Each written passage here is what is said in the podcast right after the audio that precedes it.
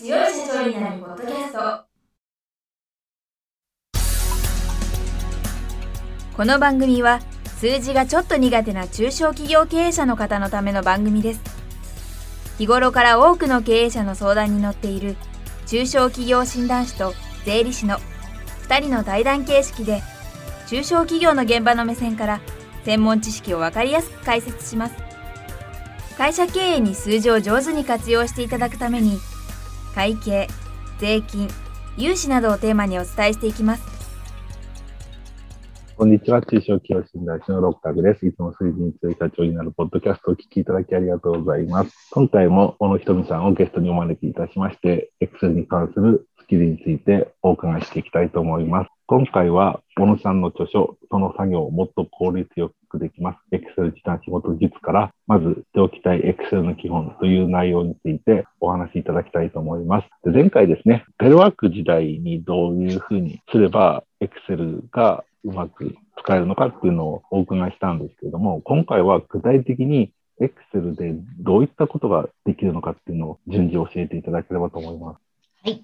と今回はですね、具体的な、まあ、Excel のその時短につながる仕事術ということで、本の内容をちょっと具体的にですね、ピックアップしていきたいと思います。私の本の Excel 時短仕事術という本がありますけれども、こちらのチャプター01ではですね、まず知っておいていただきたい Excel の基本について書いています。で、その Excel の基本と書いているとですね、もうすでに Excel 使っている人は、あ、分かってる分かってるっていうことで読み飛ばしてしてしまう方が多いんですけれども、え実はここにすごく大事なことが書いてあったりしますので、ぜひこの内容を読んでいただきたいものが多く含まれています。特にですね、一番最初のところですね、チャプター01の一番最初、そもそも Excel でどんなことができるっていうことを書いています。普段 Excel ででお仕事の中でですね、Excel を使っている方というのはもう分かってるよということで、もう今更聞くことでもないと思うかもしれないんですが、案外基本的なことを知らずに使っていらっしゃる方が多いんですね。まあ、なぜそんなことを言うかというとですね、普段私は企業研修であったり、それから研修会社さんが主催する Excel の実務研修を担当していますので、まあ、いろんな方、会社員の方とお会いするんですね。で、その中で研修を受けていてるいただいている中で、いろんなお話を聞くとですね、あ、こんなことも知らなかったんだというお声をよく聞きます。やっぱりいきなり仕事で使っていますから、勉強せずに使っている方が多いので、基本知識が抜けているっていうのはすごく多いんですね。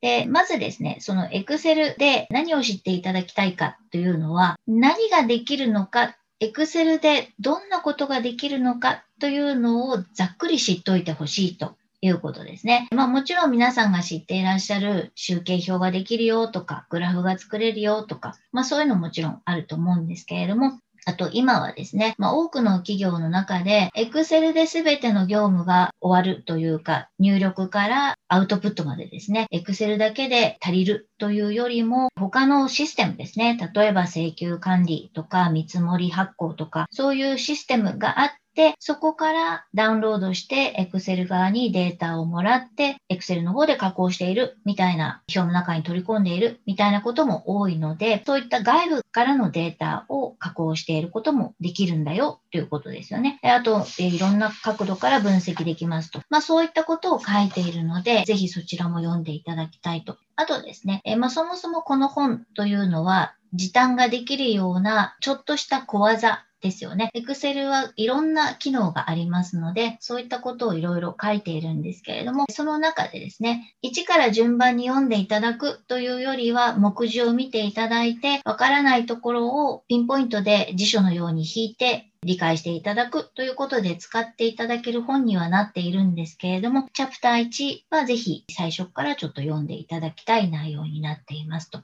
あと、よくですね、皆さんが目にするもので、例えばですけれども、何かを入力してある表の中で、日付が入っているはずなのに、全部シャープが表示されていると。画面を見ると、シャープシャープシャープになっちゃってるな。まあ、これなんでだろうというのがよくわからない。その理由がわからないとかですね。あと、例えばですが、3-4と入力すると、そのまんま入力されるんではなく、勝手に日付になっちゃう。なんでこんなことになっちゃうの？で、それがわからない。で、実はですね、Excel には暗黙のルールっていうのがあるんですね。例えば3-4と入力すると、これは日付だなと Excel が判断して日付として表示してくれる。まあ、これ暗黙のルールなんですよね。まあ、そういった暗黙のルールをしっかり理解していないと、なんでこんなことになっちゃうんだろうみたいなことがあちこちで起きるということになってしまいます。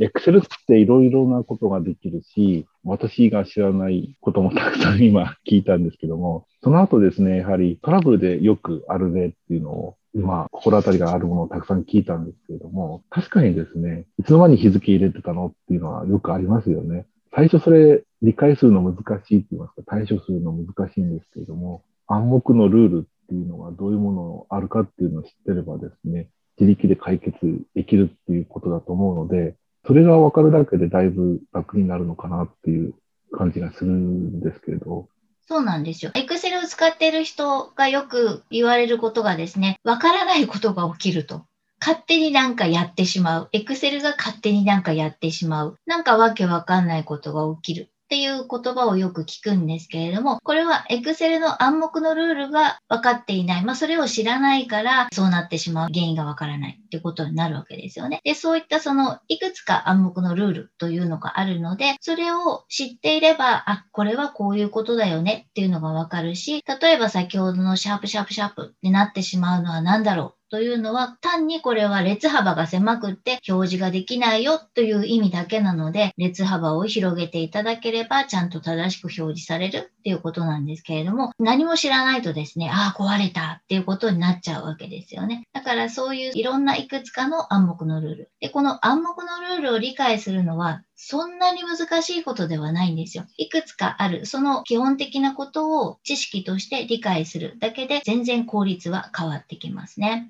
シャープがたくさん出てきたら、どうしようってなっちゃいますけど、幅を変えればいいっていうことですよね。それから、日付なんかもですね、確か書式設定で直せるんですよね。そうなんです。日付というのは、はい、例えば割れ記で入力しても、それから英語表記で入力しても、全部年を取ってですね、合併で入力しても、すべて西暦の年スラッシュ月スラッシュ日という形で保存されるんですね。で、今おっしゃっていただいた書式設定というのは、見た目を変えられるまあ、表示形式を変えると言いますが、見た目を変えることができるんですね。見た目で割れ記にしてみたり、英語表記にしてみたりすることができるよということなので、その特徴をしっかり暗黙のルールですよね。それをしっかり理解していれば、あ、自分で入力し直さなくてもいいんだ。書式設定を変えればいいんだというのがわかるということになりますね。で、あと他にも便利な機能があります。例えば、検索と痴漢というのがあるんですけれども、まあ、いろんなその住所録であったり、それから明細表ですね、日々の取引の内容を Excel の方にデータとして蓄積していくっていうことが多いと思うんですが、